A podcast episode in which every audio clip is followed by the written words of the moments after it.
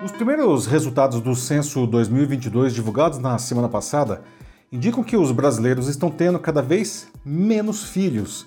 Causas para essa queda na taxa de fecundidade, muito conhecidas como o custo de vida e a ascensão profissional das mulheres, ganham ainda mais relevância. Mas há um aspecto que o IBGE não mede e que pode estar contribuindo cada vez mais para esse quadro: as mudanças comportamentais promovidas pelas redes sociais. Para essa análise, eu considero bebês nascidos em relacionamentos de qualquer tipo. Se os últimos diminuírem, teremos menos bebês. E aí entram as plataformas digitais. Redes de vídeos curtos, especialmente o TikTok, estão alterando não apenas a maneira como consumimos conteúdo, mas também como trabalhamos, estudamos, compramos, nos divertimos e nos relacionamos. Não é um exagero, um bombardeio infinito com estímulos visuais apelativos e vazios está criando uma geração impaciente e avessa a compromissos que espera que tudo siga esse padrão. Mas relacionamentos, mesmo um simples namoro, exigem tempo, paciência, resiliência e dedicação, e no final ainda podem dar errado. Há muitos anos me disseram que a paixão é uma armadilha da natureza para procriarmos. E vendo os números do censo, essa frase parece que faz ainda mais sentido. Se as pessoas não mais tiverem paciência nem para paixão, teremos mesmo menos crianças no mundo. Eu sou Paulo Silvestre, consultor de mídia, cultura e transformação digital, e essa é mais uma pílula de cultura digital para começarmos bem a semana, disponível em vídeo e em podcast. Nos últimos 12 anos, o crescimento médio anual da população brasileira foi de 0,52%, o primeiro abaixo de 1% desde que o levantamento começou a ser feito no país em 1872. O número médio de filhos por mulher, que era de 6,28 né, em 1960 e de 1,90 em 2010, né, agora gira em torno de 1,75. Naturalmente, esse quadro de diminuição do crescimento populacional não se observa só no Brasil. Né? A situação é dramática, por exemplo, no Japão, onde nasceram 770 mil pessoas uh, no ano passado, frente a um milhão e meio de mortes. O governo japonês estima que a população caia dos atuais 125 milhões para 87 milhões em 2070, com a metade sendo idosos. E por lá, 20, 27% das mulheres até 50 anos nunca tiveram filhos. É o país onde esse índice é o mais alto. Bom, nenhuma economia resiste a padrões como esse. Por isso, o governo japonês está incentivando fortemente que famílias tenham mais filhos, dando dinheiro para quem fizer isso, ah, mais educação para que as pessoas, inclusive, tenham ah, melhores salários e promovendo igualdade entre os gêneros no ambiente de trabalho. Mas a geração TikTok resiste, valorizando a sua solteirice. O mercado e as plataformas digitais oferecem o apoio que precisam. Em Tóquio, por exemplo, já que a gente está falando do Japão, não?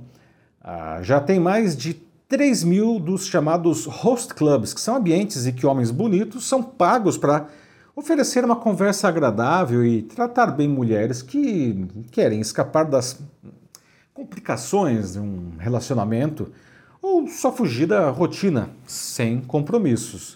O sexo não é o objetivo desse tipo de estabelecimento, apesar de que pode acontecer, tá?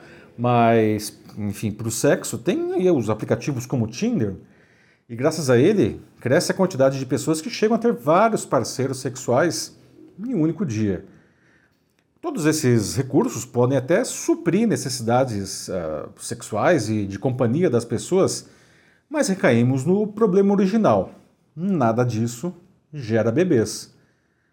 Bom, as plataformas digitais nos oferecem facilidades que seriam verdadeiros superpoderes até bem pouco tempo atrás. Fazemos muito mais e, na maioria das vezes, melhor do que nós mesmos fazíamos há 20 anos. Basta pensar que o primeiro iPhone só veio ao mundo em 2007. Somos seres gregários e a linguagem é a nossa ferramenta mais fabulosa de construção. Agora, esses, uh, digamos assim, microconteúdos subvertem a estrutura narrativa que, que aprendemos ainda na escola, de que a, a construção né, de uma ideia precisa de uma introdução, né, de um desenvolvimento e de uma boa conclusão. Não é assim que a gente aprende? As redes sociais já desprezavam a, a, introdução e a conclusão, mas agora nem o miolo, nem o desenvolvimento está se salvando. Como a linguagem ah, está em nossa essência, esse movimento impacta tudo o que a gente faz, inclusive os relacionamentos. Isso explica, ainda que parcialmente, a dificuldade de os adolescentes atuais namorarem. É inevitável pensar no livro Amor Líquido, do Zygmunt Bauman, né, de 2004. Para o filósofo e sociólogo polonês, a redução na qualidade das relações é compensada por uma quantidade enorme de parceiros. A relação social como uma responsabilidade mútua dá lugar ao, ao que ele chamou de conexão. E para ele, o grande apelo desses sistemas é a facilidade de esquecer o outro, de se desconectar. Troca-se sem nenhum remorso parceiros que, vamos dizer assim, deixam de ser interessantes por outros melhores. Mas para o Bauman, apenas quando nos damos conta de que nossa voz é ouvida e de que nossa presença é sentida, entendemos que somos únicos e dignos de amor. Precisamos do outro é, em um contato de qualidade para nos fazer perceber isso. Mas se estamos perdendo essa comunicação essencial, como que a gente vai sentir o outro? Bom, as redes sociais sabem disso e ainda assim, debaixo de um verniz de bom mocismo, cada vez mais gasto, diga-se de passagem, né? Continua empurrando recursos para nos manter engajados nas suas plataformas, ou sei lá, talvez seria mais adequado chamar de viciados. Se existisse alguma dúvida disso, os Facebook Papers, não, que foi o escândalo em que a Francis Hogan expôs milhares de documentos internos da empresa em 2021, deveria ter acabado com, com essa dúvida. Não? A, ex-gerente de integridade cívica do próprio Facebook mostrou que a empresa tinha consciência dos males que já causava naquela época, até para a saúde mental dos usuários, principalmente dos mais jovens, mas não fazia nada que pudesse minimamente atrapalhar os seus negócios. Bom, é simplesmente impossível viver sem os recursos digitais hoje, né? óbvio.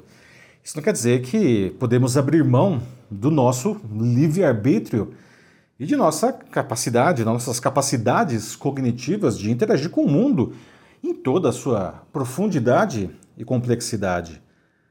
As redes sociais achatam o que nos rodeia, deixando tudo meio igual e desinteressante.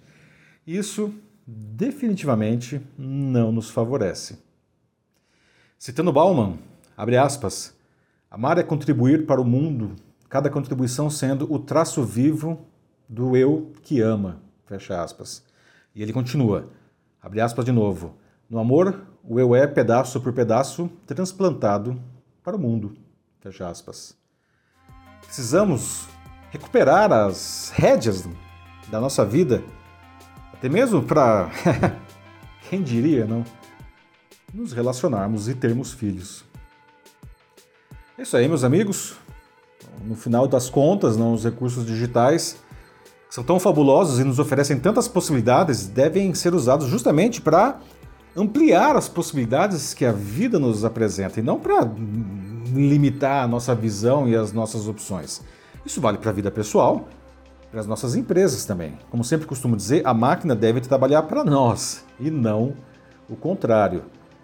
Se você quiser debater sobre isso na sua empresa ou instituição, mande uma mensagem aqui para mim que vai ser um prazer conversar com vocês. Eu sou Paulo Silvestre, consultor de mídia, cultura e transformação digital. Um fraternal abraço. Tchau.